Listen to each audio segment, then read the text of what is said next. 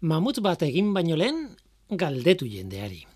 Egia esan, ez dakit, nondik hasi historio kontatzen, baina ez esan titularra hori ez denik polita. Nature aldizkariko artikulu baten izenburua da. Egilea Victoria Herridge, Londresko Natural History Museumeko biologo bat, evoluzioan aditua. Berak dioen bezala, noizean behin errepikatzen den ideia bat dago jatorrian. Alegia, genetikoki manipulatuta mamut bat egitearen ideia. Bat edo bat baino gehiago, ba, mamutak egitearen ideia. Zer behar duzu horretarako? Ba, printzipioz, elefante baten obulu bat, mamut baten kode genetikoa, zelula baten nukleoko DNA osoa esan nahi dut, eta elefante M bat. Bueno, horrez gain laborategi aurreratu bat eta jakintza pilo bat, noski. Eta benetan, osagai guztiak baditugu. Zailenak agian kode genetikoa eta jakintza izango dira, baina sinistu idazue, horiek ere baditugu. Arrigarria da, horrek esan nahi du proiektu honetan bizi bat ekar dezakegula desagertuta dagoen animali baten informaziotik. Nolabait desagertuta dagoen animalia berriz ere bizirik. Mamut bat berpiztearen ideia noizean behin itzultzen da berriz ere, ba, berak esaten zuen bezala, eta azken aldi honetan itzuli eginda. Enpresa bat dago horren atzean, kolosal izenekoa. Haiek diote bost urtetan fabrikatu, sortu, egin dezaketela mamut bat. Eta Victoria Harritxi eskaini zioten, aholkulari zientifikoko postu polit bat, proiektu horretan. Esetz esan zuen ordea. Berak dio ez duela uste bost urtetan posible denik horrelakorik egitea, bueno, eta nola nahi ere, proiektuaren bideragarritasuna etzen ez ez esateko arrazoia, azkeneko arrazoia. Arrazoi etikoak zituen ordea. Ez da proiektu bera arazoa. Desagertua dagoen animali bat berpistea, bueno, etikoki berez ez da ona, ez txarra. Are gehiago, Herrichek dio ez duela zalantzan jartzen kolosal enpresaren jarrera hori ona dela. Alderantziz oso jende ona da, ala ere, ala dio artikuluan, eta, bueno, honen hau die, baina gauza bat falta dutela esaten du. Proiektu honetan publikoaren iritzia falta da.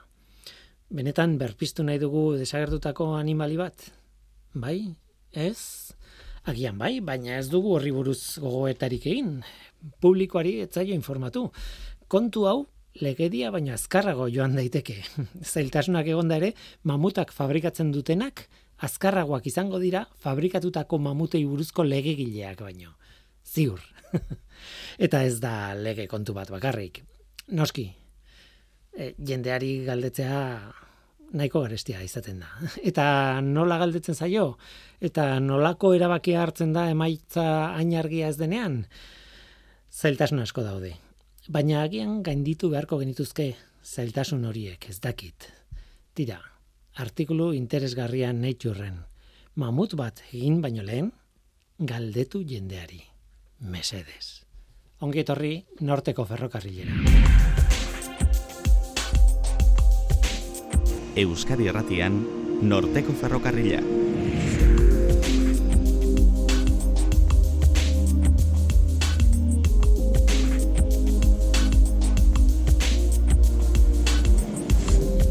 Kaixo, zer moduz, ni Guillermo Roa naiz eta entzuten ari zareten hau Euskadi Erratia.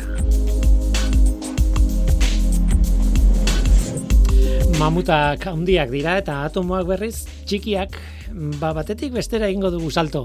Kuantikaren mundura jaitsiko gara aurtengo kolaborazio kuantikoarekin hasteko. Gaur txoni matxain izango da gurekin eta, bueno, beste urte betez ekarriko digu bere mundu txiki horren berri. Gaurkoan galdera simple bat bota diot. Zerta hitz egiten da kuantikaren munduan azken aldi honetan? Zer ikertzen da? Eta batez ere, zer ikertzeko daude agintariak dirua jartzeko prest? Badakizue, dirurik gabez dago ikerketarik, gaur egun batez ere, eta horregatik dirua banatzen dutenek markatu egiten dute orokortasun batean, behintzat zer egingo duten zientzialariek. Ba horixe, kuantikan zertara dago gaur egun dirua bideratuta.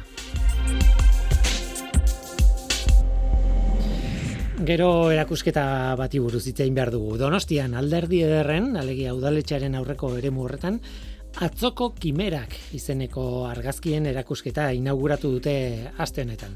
Aino Aldasoro, Donostiako sustapen teknikariak, eta Luiarko Manes Urruzolak aurkeztuko digute erakusketa.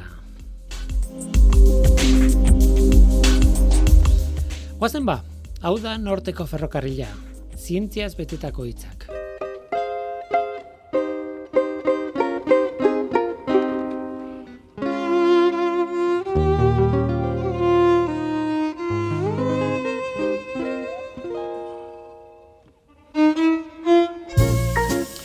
Kuadrillatxo txikia da.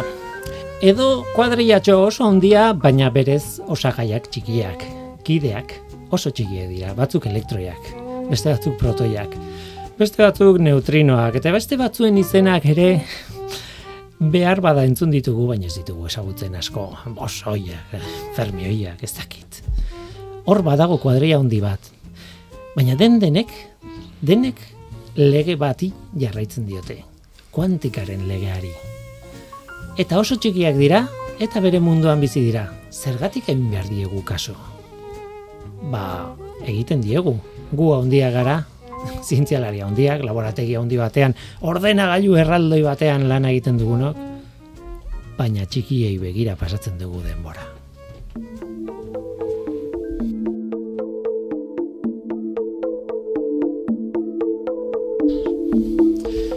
Nik egia esan ez dut lan egiten. Laborategi batean, aserretuko dira nirekin kimikariak, ni hemen nago irratian hitz egiten da hitz egiten solasean.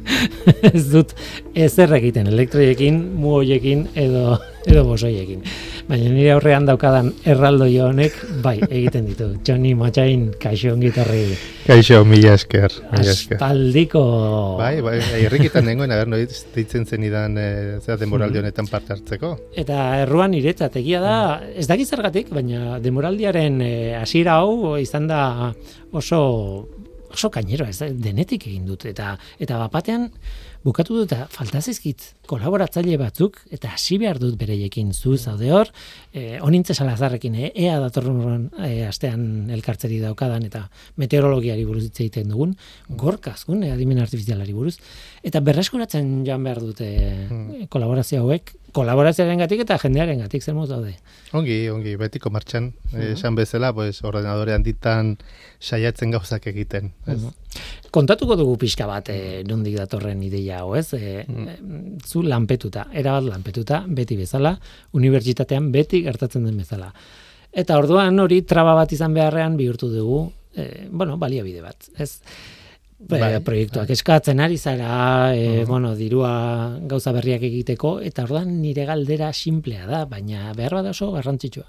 Zertan dabil kuantikaren munduan, zer zerri ematen zaio dirua, ze, ze, ze, ze, ze burokraziatan sartuta zaudete, eta zen motako proiektuetan e, ari dira kuantikako ikertzaileak. Ez da erresa, eh, erantzutea. E, e, erresa, erresa bada, luzea ere, bai. Hortaz, akotatu beharko dugu pixka bat nire, mhm. nire erantzuna, ez? E, bai, bueno, aipatu duzu, ez? E, lanpetuta proiektuak eskatzen, taldean, I, bueno, urtero gertatzen da, ez bada deialdi bat, beste bat da, beti e, ibiltzen gara honetan, ez? E, beharrezkoa daukagu dirua ikerketa itxeko. Mhm eta, eta eskatu inbara, noski ikerketa gero kontestualizazio bat badauka, eta noski pues, dirua ematen da kontestualizazio horren arabera, eta bar, orrun, gaur pixka saiatuko gara e, gauza hauek azaltzen. Kuantikan mm. zertan ikertzen da? Pues, eske, kuantika oso zabala da, eta gauza askotan ez. E, orduan hori ere, poliki-poliki jango natzaizu erantzuten, e, ez baita erantzun labur bat, baizik eta oso luze, eta nik denak ez ditut ezagutzen. Mm Orduan, hasiko naiz erantzuten. Gu kuantika gauza bati buruz ari gara, baina kuantikaren barruan pila daude. Ez, e, gai pila or, or, oso ezberdina. Hori da. Jende ezberdina ere bai, ez? Zan nahi dut, adibidez, e, partikula, oza, e, partikulen fisikan adibidez, ni hortan ez naiz e, aditua, ez? Baina hori ikerketan dia egiten da, nola baiteko e, ereduak edo e, zea, e, teoria unifikatua bilatzen, eta bar, hor, mm, nola ez dakit oso ongi zertan e, ibiltzen diren. Hor, pixka bat, e, orokortzeagatik, bai esan dezakegu, ba, kuantikak, badaukala, edo ikerketa korokorrean badaukala bi esparru nagusi, ez? Bata da oinarrizko zientzia, bestea da e, ikerketa ja aplikatua, aplikatua dio danean, esan nahi dut, ja, industriari aplik, e, aplikazio bat industriala dena, eta industriala ez dut esaten fabrika batean, baizik eta ja gizartak erabiltzen duen zerbait, ez? Objektu bat izan daiteke, material bat izan daiteke farmako bat, izan daiteke gure mugikor bat, e, horretara ditzen diot e, aplikatua. On, kuantika noski kokatzen da oinarrizko zientzian. Guk ez dugu ezer produzitzen. Ez dugu ezer produzitzen. Bai, baina adibidez, e, buruan daukat, barkatu mostea, baina e, medikuntzan erabiltzen ditugun teknika batzuk, PET, adibidez, positroiekin egiten dela lan, eta positroiek, e, bueno, lan, e, jarraitzen diote, ez, kuantikari, le, legeari, Noski. Eta guk erabiltzen dugu ez dakiz ze tumore bilatzeko, baina Noski. hor badago Atzean ikerketa kuantika. bat kuantikarena, osea, medikuntzaz ez dakien jendearena, ez? Hori da, horre- horregatik em, esaten dudanean, ja gurea oinarrizko zientzia dena, gero hor barruan beste sailkapentxo txiki bat egingo genuke, bate izango litzateke teoria kuantikoaren garapena, Mhm. eta hori gero itzingo dugu zerten hori, eta gero beste izango litzateke nolabait, e, kuantikarekin zer ikusia duten fenomenoen e, ulertzea eta garatzea, baina ja aplikazio bati begira. Eta zentzu honetan, ez da, ez da aplikatua guk ez dugulako garatzen, baina bai nolabait gure ikerketa orientatuta dago aplikazio batean laguntzera edo edo zabaltzea, ez? Orduan zentzu horretan gu daukagu bi nolabait bi esparru horiek, ez? E, bata da e, oso teorikoa dena, garapen teoriko matematikoak ekartzen dituena eta bestaia e, begi bat jarrita aplikazio ba- jakin batean, normalean esparru askotarikoak. Galdera bat, e, agintariek banatzen dute dirua, banatzen dute komenizaien esparruetan, eta bar, eta beti dago hor, osea, aplikazioan e, errex erabakitzen da, nahi dugu sustatu aplikazio hau, edo, ez dakit, edo, vale. Baina, teoria, berez, e, praktikan ikusten ez den funtzio bateako gauza bat, mm, bueno, ba aldago dirua horretarako, e, burutazio teorikoak ikasteko, ikertzeko. E, galdera oso ona, e, a ber, niri gustatuko litzaidake noski gehiago egotea. Horregatik, e, mm, matizekin baino esango nuke diru gutxi dagoela oinarrizko ikerketa, horren, horren oinarrizko ikerketa egiteko. Horren oinarrizkoa, esan nahi dut, oinarrizko e, ikerketa mota asko daude. Gehienak orientatuta zerbaiterako. Teoria garapena ez dago barruan.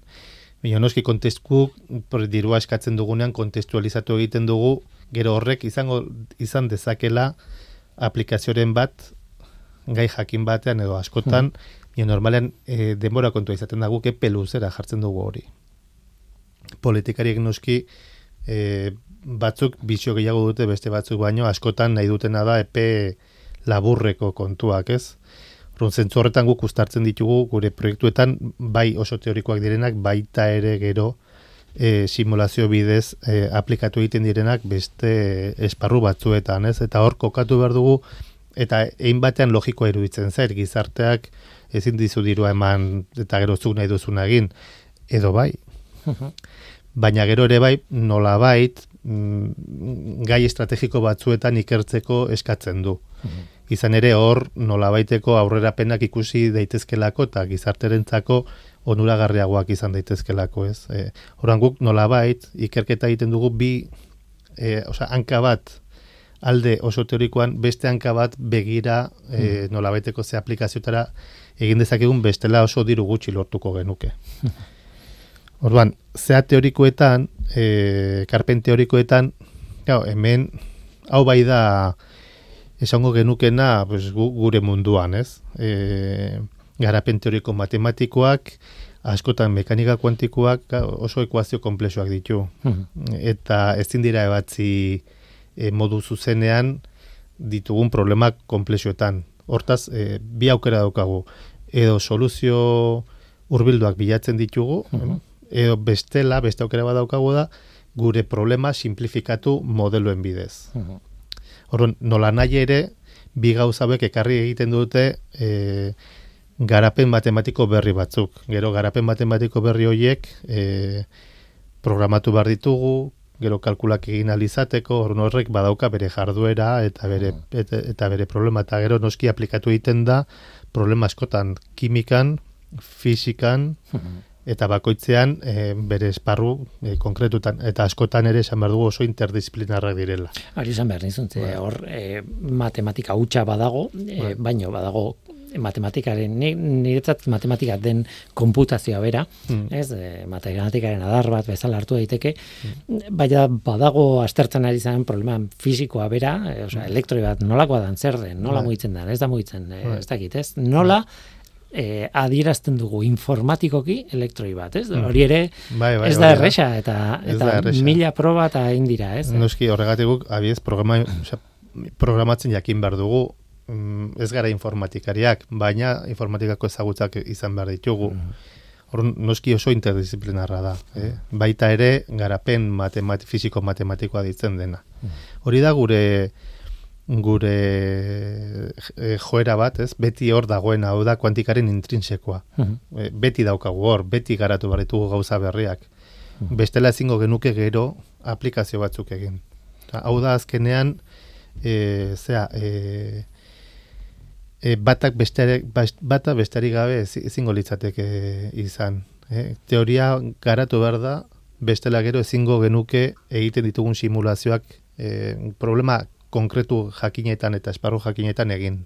Mm Horun, hor garapenak e, pues, esparru guztietan daude. Osea, fizikak eta kimika eta biokimikako esparru guztietan daude e, garapen teorikoak. Mm? Osea, guztietan. Horun, hori da gure joeretako bat, eta gehiagero beste joerak dira, ja, aplikatuak. Mm? Eta hor joera aplikatuetan, pues, bueno, Bueno, hor sartzen dira, eh, komatxon artean, modak, ez? E, bai, oso galdera, ba, oso galdera ona. Nik beti esaten dut, nik e, tesia egin nuen eta eman ziatelako, bueno, e, beka bat, e, kon kimika organikaren hainbat erreakzio modu teorikoan ikertzeko, eta modu teorikoan ikertzeko tresna kuantika zen. Eta horregatik, nago lotuta kuantikari, naizta e, kimika organikaren bidetik natorren, ez? Mhm. Gainera penizilinekin lotutako historio batzen, sintesi batzuk eta bueno, e, horrelako zerbait. Orduan e, bide hori guztia, beida zenbat esaldi batean zenbat gauza elkartzen diren, ez? Hori ikertzeko dirua badator, ez dator eta ara nire nire esperientziatzen bereziki ona, baina mantziaten beka bat. Eta ez nun espero, nik eskatu nuen, aber, eta mantziaten. Eta beti pentsatu izan dut, bueno, behar badan ere espedienteak zatitxo bat hor ekarpen bat egin du. Baina batez ere, momentu horretan ez daki zergatik, zintiako ministerioa zintiako ministerioko jendeak bultzatu nahi zuen kuantika. Eta ordan zeuden kuantika proiektuak bultzatu zituen. Erabaki zuen eta nine ontartean. Orduan, suerte izan nuen eta tesea egin izan nuen baina behar bada urte bat lehenago edo urte bat geroago eskatu izkero gauza bera, eta espedientia berarekin, ez nuen lortuko. Arrapatu nun moda. ez dakit. Zal, zalantzei gabe, zalantzei gabe, e, sare sozialetan esatea trending topic, ez? ez zertaz ari den, hemen daukagu antzeko zerbait, baino ez nuke esango horren denbora tarte txikian, ez? E, gauzak ja, egiten dira. modak eh, luzeagoak, luzeagoak dira urtebetekoak. Hori da, luzeagoak izaten dira, eta beste modu batera definitzen dira, esan nahi dut, mm, modu hausnartuago batean definitzen dira, eta bueno, gero izen portoloak jartzen zaie, eh? hori da, pues, nola baite, Europako edo Euskadiko lerro estrategikoak ditzen zaie, baina uh -huh. monola naire baukate moda puntu hori. Gertatzen da, ez da, mm, gaur egun ja ez da gauza puntual bat, urtetik urtera aldatzen den zerbait, baizik eta ja EP ertainera edo EP luzerako estrategia definitu batzuk dira. Eta hor gure ikerketa aplikatuak, aplikatuak, bargatu, aplikatuagoak, nolabait esan, ba, esparru horret horietan kokatu behar dugu, pues, e, nolabait diru gehiago lortzeko.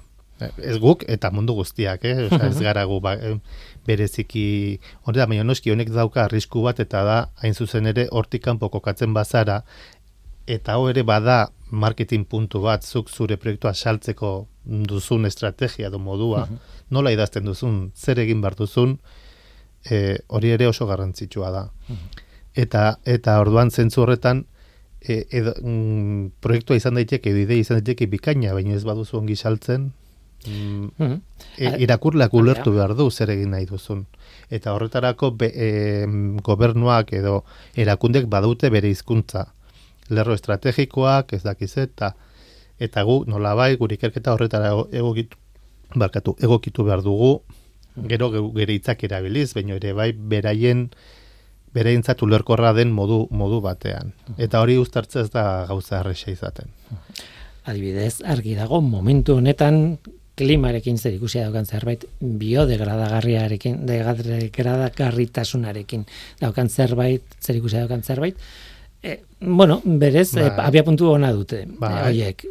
Behar badazuk ikertu nahi duzu, ez dakiz zerren fusio puntua. Eta ez Bai. dauka zer ikusirik horrekin, baina sartu behar duzu, Ez, e, zer ikusia badu. Gertatzen da, zuk ikertu nahi duzuna igual gauza konkretua da, eta gero zuk kontestualizatu behar duzu zerbait zabalago batean. Kontua ez da gezurra esatea. Ez, eh, ez, ez. Gezurra inoiz ezin da izan, e- ezin da esan, zentzu honetan, ze ezin duzu esan, hau egingo dut eta gero beste zerbait egin, hori da jendea engainatzea, ez. Baina bai igual, zuk nolabait, em, tarea batzuk definitu behar dituzu, eta noski hoiek hoiekin lortuko dituzun emaitzak ez, ez du mundua salbatuko. Baina nola, ba, nola nahi ere zuk zure ikerketa hori kontestualizatu egiten duzu objektibo zabalago batean. Eta horretan datza gutxi gora bera pizka batzuk esaten zenuen e, hau, ez? E, nola nahi ere zuk kontatu behar duzu mm, ikuspegi zabal batetik gero konkretatu non kokatzen den zure ikerketa ikuspegi zabal horretan. E, biodegradableak, na, em, e, zera, energia berriztagarriak. bai, e, bidali dizkiazu hainbat e, arlo, ez, hori zen nire galdera. Bai. Gaur kuantikak ze, o, kuantikaren munduan zertaz hitz egiten den edo zerri ematen zaion dirua eta Bai, bidali duzu zerrenda bat eta energiaren berriztagarrien gaia badago, ez? Bai. Hidrogenoaren produkzioa, fotosintesia artifiziala, material fotovoltaikoak eta bar. Bai, hor daukagu, bueno, nahi bauzu, hitz egingo dugu pixka bat orain bakoitzean zer zetan ibiltzen den edo. E, daukagu nolabaiteko, mm, zera, energia produkzioa, hori da, bat, e, energia produkzioa azkenean da, mm, nolabait erregai berriak bilatzea, ez? Hori da, adibidez, ba, hidrogeno produkzioa, izan daiteke bat, hor mm, nolabait ere mekanismo berriak hidrogenoa produzitzeko, katalizatzaile berriak, eta horien ikerketan, e, guk pista asko eman ditzakegu. Bestea da fotovoltaikoak, ez? Ener, eguzki energia jaso eta elektrizidadea bihurtu. Bai, gainera egu, orain erabiltzen dugun e, metodoa oso mugatua da Hmm. eta muga teorikoa dauka. Ez da ez da hobeto Ah. egin dezakegula eta ez dugula egiten. Bai. Ez, muga teorikoa da. Hmm. Ordan beste nolabait planteatu behar da historia. Hori da, hori da, ba, molekula berriak eh, erabiliz, eh, ez inorganikoak, baizik eta molekula, molekula organikoak. Mhm. Bestelde daukagu ere bai, e, e, zera, e, material berriak. Mhm. Material berriak edo zen esparrutan erabiltzeko. Mhm. E, material inteligenteak. Mhm. material autokonpankarriak, e, material berdintzait imaginatu nahi duzuena automozioan erabiltzeko, e, e, industria aeroespazialen erabiltzeko, oi? garapen berriak eskatzen dira, zergatik e, askotan e, araudiak aldatzen direlako, materialak izan behar direlako biokompatibleak, e, mm, e, reziklagarriak, araudia aldatzen da, material berriak behar dira araudi e- e- egokitzeko. Mm, ze gehiago daukagu. E, bueno, material berrien, esan behar da, material berrien arloan, e, e, ez bakarrik kuantikoa, eh, jende pila bat ari dala lanean, baina, klaro, Claro. kuantikak badu bere txokoa. bai, hori da, hori da oso puntu garrantzitsua da, ze hemen ikusten da gaur egungo ikerketan zenolako e, interdisciplinarea daukagun. Guk egiten ditugu gure ekarpenak e, eremu guzti hauetan, baino ez gara bakarrak. Mhm. Kolaboratzen dugu zientzaleri esperimentalekin, baino kolaboratzen dugu ere bai, e, ez bakarrik ikerketa basiko egiten duen jendearekin, baizik eta ikerketa aplikatua egiten duen jendearekin, ingenieriekin, Mhm. e, zentro teknologikoetan edo enpresetan lan egiten duen jendearekin, gaur egun ikerketa asko zere interkonektatuagoa dago duela hogei urte baino. Gaur egun e, proiektuak aurrera ateratzeko talde bat talde bakarra ez da nahikoa izaten normalean. Behar dugu kolaborazio asko eta horrek eskatzen du elkarrezagutza asko. Hori, espalditik gainera, eh, nik eh, duela gutxi izan dira Nobel zarien iragarpenak, eta esaten zuten, ez dakiz, batzuk esaten zuten, ez dakiz zenbat, punt, zenbateaino daukan zentzua norbaiti ematea, ez? Ze, edo zein aurkikuntzaren aztean dago, hainbeste jende eta hain ezberdina, ez? Hainbesteko... Mm. Claro, orengo Nobel saridun mm. gehienak dia mm, hogei garren mendean egindako lanaren gatik. Segura eski mendiko goi urtera ikusiko dugu problema hau, ze normalan ematen da oso denboratzean, ez, mm-hmm. aspaldi bai. egindako ikerketa. Eta gaur egun egiten dena, hemendik urte batzutara saritzen dutenean, arazo honek intopatuko dira. Nor mm. saritu? Bidali diazun zerrenda honetan beste arlo zabal bat, esan dugu material berriak eta esan dugu energiaren kontua, e, bueno, hain zuzen ere, kuantikako konputazioa. Ba, eta hau bai da nola ere duela gutxitik ona modan jarri den zerbait. Programa honetan noiz eritu gara honi buruz ere bai. bai. Eta noski, ja, hau da sekulako dirutza jartzen ari da orain esparru honetan e, edo ikerketa mota honetan ez bakarrik e, Europa mailan Euskadin ere bai, e, badago lerru estrategiko bat hau garatzeko, eta noski hemen zerbait lortzen bada sekulako iraultza izango da. Sekulakoa. Horren noski kasu honetan logikoa dirudi ez, e, nolabait zako honetan diru asko jartzea. Noski beste zaku batzuk e, aztu gabe. Horren, ikerketa mota honetan, kao, zaba, nolabait bide desberdinak daude. Quantum computen esaten da, eta material bat behar duzu, zerbet behar duzu e, erabilgarria dena horretarako. Eta hor ditugu, alde batetik atomoak, eta e, espin nuklearrak ez, espinak azkenan daukagun propetate berezi honekin egin daiteke quantum computing, daukagun nukleoak ditugu eta gero elektroiak ditugu, nukleoekin egiten badugu, normalan atomoak izaten dira gure elementuak, elektroiak hartzen badugu normalan ja molekuletan sartzen gara. Orduan ikerketa asko egiten ari da molekula organikoetan. Lehen aipatu dugu molekula organikoak eguzki energia harrapatzeko. Mm antzeko molekulak ere izan daitezke egokiak honetarako elektroien propietate berezi batzui esker.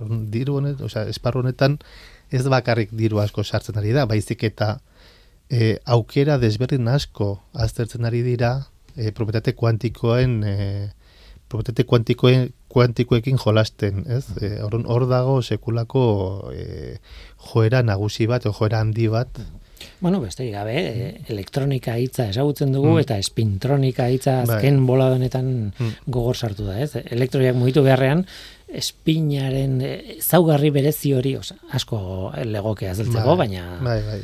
baina elektroiek eta beste partikula batzuek dituzten nola ezaugarri berezi batzuk erabilita ordezkatu daiteke elektronika ez egin, baizik eta espintronika. Hori da, hori da. Azkenean oso lotuta daude, eh? Esan nahi dut, eh, fenomeno kuantikoak dira azkenean bi gauza hauek o bi esparro hauek ekartzen dituenak, ez? Mhm. Eta mm, aplikazio bada quantum computing honen guztiaren aplikazio bat. Mhm. Beste batzuk ere egon litezke, e, informazio transferentzia. Hoi noiz beti ere hitz egin dugu honen inguruan. Baina ka quantum computing hau no, sekulako iraultza izango litzateke gaur egungo ordenadoreak, superordenadoreak e, txiki gelituko lirateke, oso oso txiki gelituko lirateke kuant, e, zera, komputazio kuantikoa garatzeko materiala aurkituko bagenu. Uh Baina oso txiki, eta hori sekulako iraultza izango litzateke. Uh Azkeneko esparrua da, ja, denboraz larri gabiltza, baina biozientziak ere aipatzen dira. Ez, bai. joera handia dago biozientziekin zer ikusia duten proiektuak. Eh, hori da. Guk, pagatzeko. gai, guk e, e, aspalditik gainera, medikamenduen garapenean, edo gaixotasun... E, gaixotasunen jatorrian e, kuantikak aspaldi dauka bere bere gaine eh, bere eragina. Esan nahi dut, oza, kuantikaren ikuspegitik esperimentalei e, fenomenoen ezaugarri asko komentatu, oza, komentatzen aldiegu eta medikamendu berriak garatu. E, Oia industria farmazeutikoan eragin handia izan dezake eta hauek aspalditik dakite ja hogei garren mendetik diru asko sartzen da honetan. Eta joerak jarraitzen du e, orokorren esaten ditugu farmakoak edo gaixotasunak noski modak sartzen dira ze gaixotasun ikertzen den gehiago. Claro. Azken aldean garbi dago. ez dugu, ez, ez dugu aipatu behar.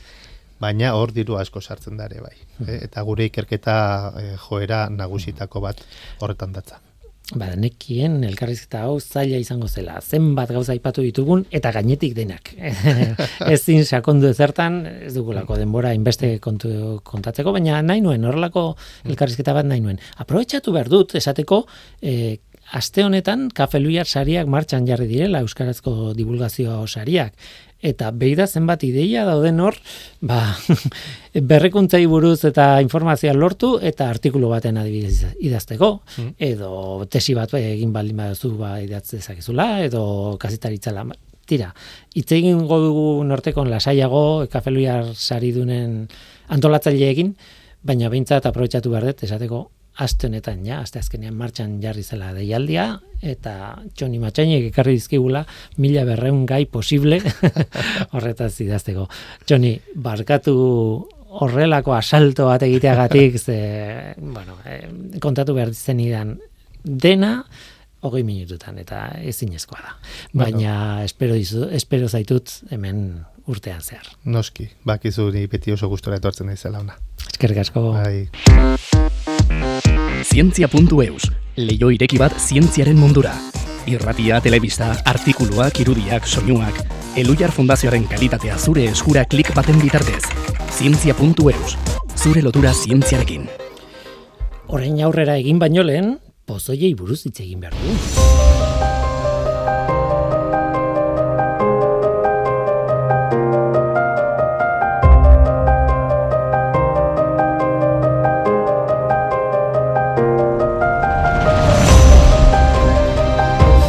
Pozoiei buruz azkar azkar hitz egin nahi dut. Gaur ez dago mentxoa hiertza gurekin eta ez naiz luzatuko pozoiekin, baina azkar azkar. Pozoien munduko izen bat ekarri nahi nuen gaur. Mitridates. Berez errege izan zen Ponto izeneko lurraldean, eh, gaur egun Turkiako iparkostan dagoen zonalde bada. Eta erromatarren kontra borrokatu zuen Mitridatesek e, etxai handinetako bat izan zen Anibal bezala, ba, historian erromatarren kontra edo erromatarren zabaltzearen kontra borrokatu zutenen artean, ba, badira izen handi batzuk, ez? Ba, Mitridates izan zen horietako bat. Kristo aurreko lehenengo eta bigarren mende ari gara. Mitridate, rei di ponto, Golgan Amadeus Mozart, kompositore handiak, opera bat komposatu zuen amala urte zituela, amala urte zituela, Mitridate erregearen historia kontakizun batzuetan oinarrituta, bez, historiaren kontakizun batzuetan ez dakigu zenbataino diren egia. Tira, entzun, entzun oberturaren zate bat.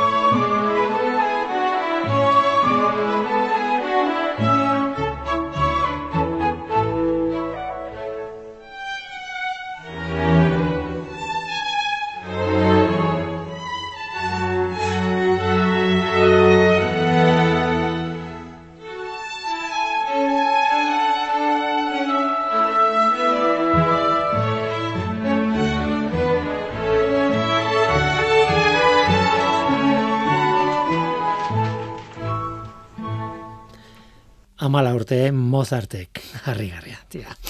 Tira, ba, pontoko erregea izan zen Mitridates. E, Mitridates zeigarrena da. Haren aita, Mitridates bosgarrena, ba, pozoituta hiltzen, hain zuzen ere.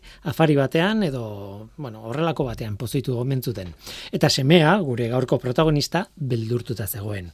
Erromatarren kontra bizitza osoa burrokan, eta gainera bere jendea, bere inguruko jendea ere etxai izan ziteken. En fin, ez da harritzekoa pozoien beldur izatea errege horrek. Beraz, zer egin zuen?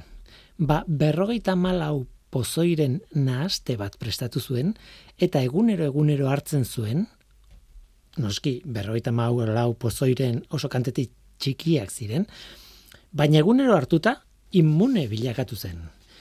Kondairak dio, eta ez dakigu egia den, Segur asko ez, baina dira. Kondairak dio, Pompeioren kontrako borrokan galdu ondoren, mitridatez bere buruaz beste egina izan zuela.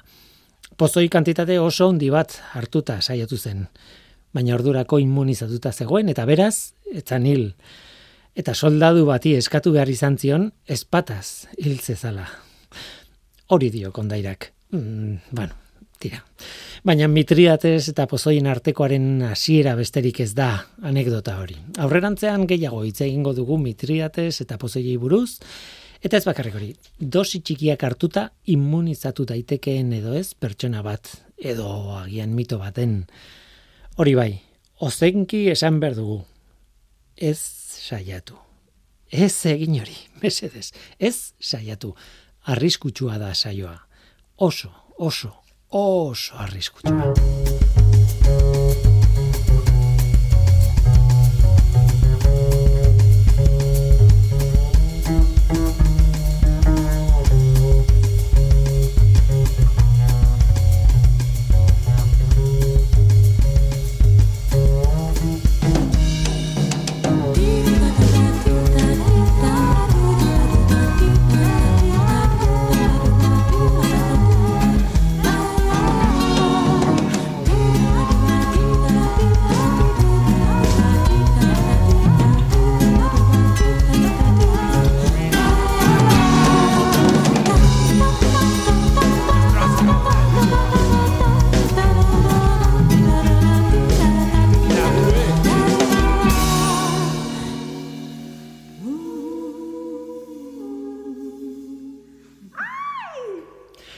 Izan gara ponton, izan gara Turkian, e, eta orain, etxera gatoz, donostira guaz. Aste honetan ospatzen delako Donostiako berrikuntzaren astearen sortzigarren edizioa. Eta aipagarria da, alderdi ederren, aligia Donostiako udaletxearen aurreko parke horretan, zona horretan, erakusketa bat inauguratu zutela astelenean, ez? E, astearen hasieran. Aire librean, nahi duen harintzat. Historia eta zientzia lotzen ditu erakusketa horrek eta erakusketaren izena atzoko kimerak. Ainoa aldasoro donostia sustapeneko teknikaria, kaixo, ongitorre? Kaixo. Eta zorionak. Eskarrik asko. Manez urruzola erakustiketaren komisarioa zara, eta eluiarreko lankidea nire lankidea ere bai, eta laguna. Manez ongitorri. Eskarrik asko, Guillermo. bueno, donostian e, berrikuntzaren astea, eta sorgar, sortzigarren edizioa dagoeneko, ez da, hainoa? Bai, hori da, ja iritsi, eh, sortzigarren era. ez altzen uste. Bai, bai, bai, eta gehiago, eh, gehiago. Horregatik, bai, bai, bai, bai, bai. eta berrikuntzaren barruan, e, bueno, e, gauza asko indaitezke, gia esan izen horren azpian edo zer gauza ez, baina izan duzu oso ideia polita. Mm Zientziaren historiarekin zer ikusi daukan erakusketa bat, baina gainera, bueno, gogo eta txiki bat ekartzen duna atzetik ez? Bai, hori da, gurutzako berrikuntzaren astea, beti da mm, eragiketa oso mm, esanguratsua ze e, nahi dugu iriari eskaini momentu bat berrikuntzaren inguruan ba, gogoeta egiteko. Orduan hor e, baldin eta gaiaren arabera, ba, proposatzen ditugu ekintza desberdinak, gai horri lotuta, ba, bai ikasteko, bai hmm. pentsatzeko, bai eztabaidatzeko, ba, ba aukera emango dutenak. Orduan aurten gaia e, torkizunera itzultzea da. Etorkizunera itzultzea da. Bai, pandemiaren ostean, lengurtean e, super aldaketaren inguruan Mhm. aitu ginen, ba, bueno, bazkenean oso egoera berezi batean geundelako, baino nola baiteko ikuspuntu baikor batetatik e, planteatu nahi genulako. Eta horten, ba, normaltasunera bueltan gauden hontan, ba, ba, mm, garrantzitsua iruditzen zitzaigun horren bueltan hitz egitea Mhm. teknologiak azken finean denbora gutxian gure esparroko arlo guztietan izan du izugarrizko eragina eta uste dugu, Donostiako sutapenak uste dugu oso garrantzitsua dala horren bueltan pixka bat e, bueno, baitze egitea. Eta horretarako e, ba, beti antolatzen ditugu ekintza asko, era oso desberdinetakoak, Eta ba, gai e, horri lotuta izan genuen burutazio hori jogoazen e, atzera begiratzea. Atzera begiratzea ze, ze berrikuntza era desberdin askotara eman daiteke, eta, eta asko dago ikasteke, ez? E, esperientzia asko eta ugari daude, eta guazen horren inguruko e, zehoze proposatzea. Eta horren baitan sortu zen ideia hau. Ba, erakusketa bat antolatzea, iraganeko kimera hoiek e, berreskuratuz eta hoien abia puntu izan da e, ba, bueno, ba, partekatu, ikasi eta eta etorkizunera begiratu. E, galdetu behar dizuet, e, kimera horiengatik eta ideia marabillosoa da. Zientziak ez du aurre egiten etengabe eta modu linealean. Kimerak daude tartean, tarteko eta hortaz hitz egingo du, baina ez dut astu nahi hori aire librean dagoen e, erakusketa bat dela. E, parkean dagoen edo zeinek e, ikus dezaken Bai. e, zera, Bai. erakusketa bat. Hori da, aste- Panela handiak eta ez? Bai, ba, oso polita gare joa gaineaz, bai, ez da guk egin dugulako, ez da, manes? Bai, egia esateko, bai, oso pozik gaude maitzarekin.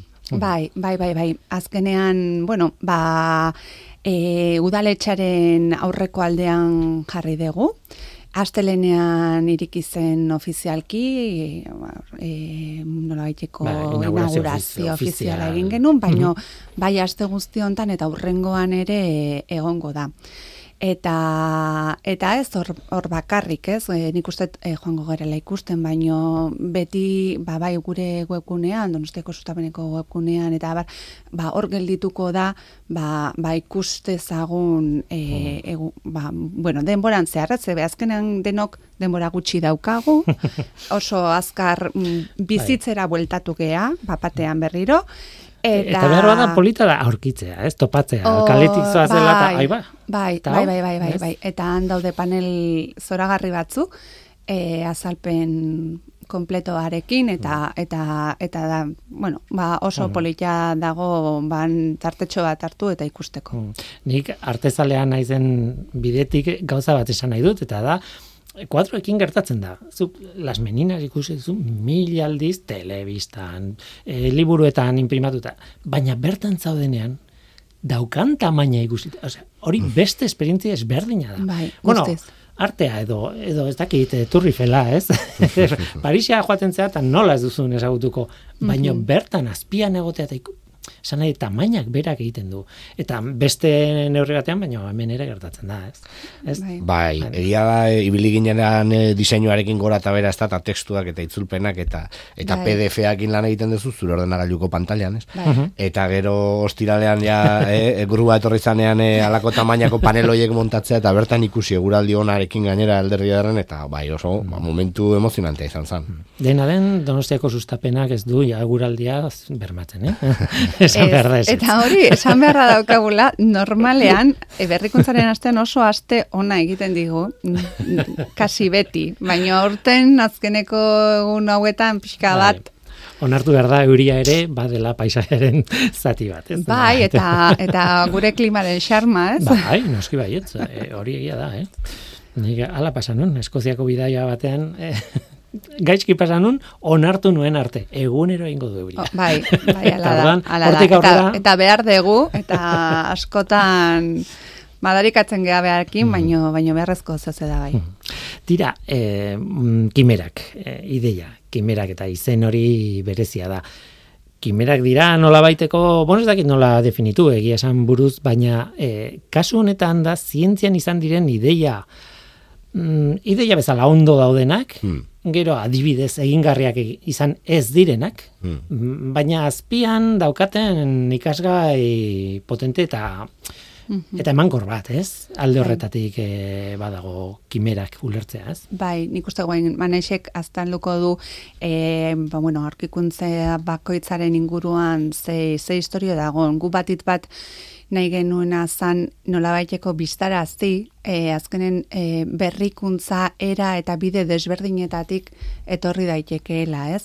Baina beti daude nolabaiteko printzipio batzuk horren atzean, ez? Eta da, hor dago e, ik, ik, ikasi nahi hori, ikusmina, e, ikerketa bera, e, pentsamendu kritikoa lantzea, e, pertseberantzia hori, ez? E, jarraitu behar dezula zure ekinean eta zure e, ideia horren bueltan lan egiten. Eta oso nola para, para politia iruditzen zitzaigun hori irudikatzea ba, historian zehar jasan diren irudi desberdinekin, ez? Zer gaur egun e, gure egunero kortan e, diar duten dugu ba, ba ekintzailekin, enpresekin lanean, ba, beren proiektu horiek aurrera eramaten, ez?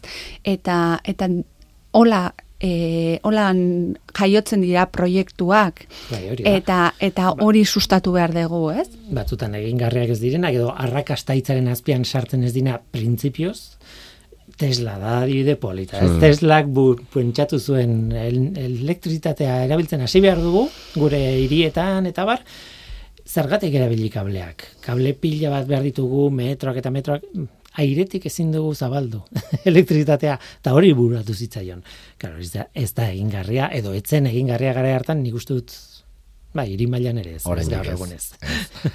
Bai, baina berak aurreratu zuen, ez? Berak aurreratu zuen, mende bat aurreratu zen, nolabait etorkizuneko, bueno, ba, gizarte, ze berak zeukan buruan, hori da, energia eh, ariri gabe garraiatzea, baina baita ere komunikazioak ariri gabe garraiatzea, ez? Orduan alako... Orain tele- badaude proiektu pilo bat adibidez, mobila eh, gainazal baten gainean utzi eta berez kargatzen den Bai, Bai. sistemanak eta la, ez dute arrakasta oraindik izan alde praktikotik, ez? bai. Baina hortan daude. Hori da, azkenean, e, bueno, elektromagnetismoa da oinarria, eta Tesla horretan jaun eta jabe izan zen, txapeldun bat, ez? Tesla azkenean e, guk e, alderdi ederren dagoen erakusketan planteatu dugu Teslaren azkeneko burutazio hau, ez? Baina aurretik Teslak sekulako arrakasta izan zuen, ba, besteak Bai, beste, ba, gaur egungo sistema elektrikoaren oinarri guztiak berak Bai, ezarri bai, gela honetan daukagun eh, eh, elektrizitate hau Bai, bai, Teslak asmadutako bidetik datoz. guztia, e, sorkuntza elektriziaren sorkuntza fasetik garraioa eta eta konsumoraino guztia e, Teslari zor diogu eta gainera oso balintza zailetan e, irabazi zuen gerra teknologiko hori komatxo Mhm. artean, ze Bai, Edisonen Edisonen kontra egin bai, behar bai. izan zuen. Edison orduan jainkoa zen, Edison oso ezaguna zen, jendeak eh, autografoak eskatzen zizkion kalean, eta Tesla etzen inor, eta, eta hala ere, bueno, ba, irabazi zuen, ez? Eta, Badaude beste zientzialari asko ere zuen erakusketetan, Ada Lovelace dago, Bai. ada, pues, buruz ez, ez ditut gogoratzen denak, baina, bueno, eh, Heidi Lamar, Heidi Lamar. eh, ez dakit, eh, horrelakoak badaude, ez? Bai, Mari Montagu, bueno, saiatu gara jakintzarlo desberdinetako eta garai desberdinetako protagonistak biltzen. Azkenean lehen hainoak esaten zuen bezala, e, bueno, saiatu gara e, hainbat jakintzarlo eta hainbat garaitako asmakizunak ekortzen, ezaguarri bat dute denek, agian momentuan ez zutela bere alako arrakasta izan, baina gero etorkizunerako funtseskoak izan direla, ez? Orduan batzuk, ba, bere garaiari ar, argita garbi aurreratu zirelako. Beste batzuk denborak eman ziren arrazoia, beste batzuk, ba hori ez, kimera hutsak ziran eta gero e, urte asko pasabar izan zuten hori errealitatera iristeko. Eta beste batzuk besterik gabe, ba agian gauza baten bilari ziren eta ikerketa horrek beste aplikazio harrigarri eta askoz garrantzitsuago bat eman zien, ez? Eta horregatik hainoak esaten zunaren bidetik ere e, aprobetxatu dugu erakusketa hau, ba, oinarrizko ikerkuntza aldarrikatzeko. Askotan aplikazio bat bilatu baino, oinarrizko ikerkuntza gero sekulako aplikazio garrantzitsuak dituzten e, e, asmakizunak da, dakarzkite ez, eta baita ere gero sormena, ez, ze garrantzitsua sormena, eta Bai. norberare buruan, norbere buruan sinistea, zailtasun guztien gainetik, Alexander Fleming. Alexander Fleming. Oh. Nire aitonari entzun da, eh? pentsatzen zuten ja Alexander Flemingen, bueno, eh, penizilinaren bidetik, ja, eh, gaixotasunak bukatu ziela dagoeneko, osea, falta zizkigu hiru hiru lau antibiotiko berri eh, moldatzea, eta listo, eta ja ez ditugu gaixotasunik izango. En fin, ez da egia, baina eh, benetan eh, arrakasta bat izan zen. Oraingo gizartea ikusi, eta Fleming baino lehenagokoa, eta zerua eta e, o, zerua, zerua eta lurra edo eta eguna eta, eta gaua bezala, ez? E, esan nahi dut sekulako aldaketa izan. Bai, segurenik igual eh, famatu, famatuena da, ez? Eh, Flemingena da igual gehien bisita gidatuetan da ikusi dugu, ba, bueno.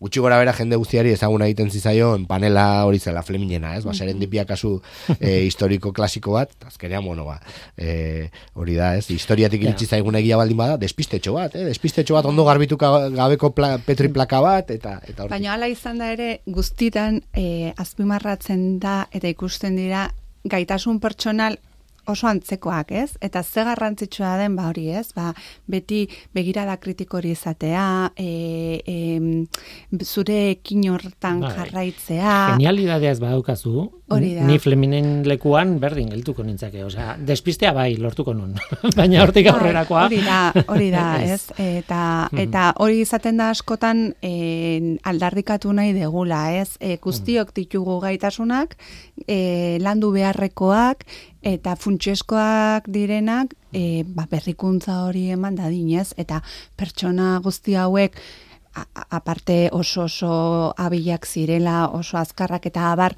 baino bazituzten e, gaitasun pertsonal oso konkretuak denok ditugunak eta eta horrei esker lortu dutena iristea iritsi den lekura, ez? Edisonek esaten zuen, eh? arrakasta da euneko bat inspirazioa, euneko laro gehieta meretzi perspirazioa izarditzea. da, bai, bai, bai, hala da.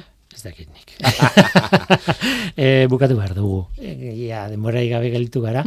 e, ze gertatuko da, ez? Erakusketarekin. E, ibiltari bihurtuko da, e, ez dakizu, e, e. Bueno, ba, hortan gaude, ez? Gaude, bai, bai, justu. bai, oso guretzako oso maitza politia izan da. E, Eluiarrekin kolaboratzea beti da oso ariketa politia guretzako eta eta bueno, bada baita berrikuntzaren aste hontan e, egiten duen ariketa bat, ez? E, iriko erakunde desberdinekin ba elkarlanean gauzak sortu. Eta aurten ba, ba nahiko genuke bizia luzatu erakusketa horri, e, formatu desberdinetara, momentuz audioak izango ditugu gure webgunean, eta ba, pentsatzen ari gea, eta ziur ze sortuko zaigula aukera bezala, ez? Azkenean berrikuntzaren astea, ba, ba astebeteko e, programazio bat da, foru aldundiak laguntzen diguna, berrogeita hamar eragile baino gehiago implikatzen direna, baino guretzako urte guztiko lanaren erakusleio da eta kasu honetan eta ez ez erakusketa bakarrik eh, beste eduki asko ditugu e, sarean utziko ditugunak eta eta bizi luzeagoa izatea merezi dutenak eta eta bueno hortan saiatuko gea. Aino aldasoro, donostia sustapeneko teknikaria, Manes Urrutzola, Eluiarrekoa, eta erakusketa honen komisaria. Eskerrik asko biak ego, eman egoteagatik. Zuei Eskarrik asko, Guillermo.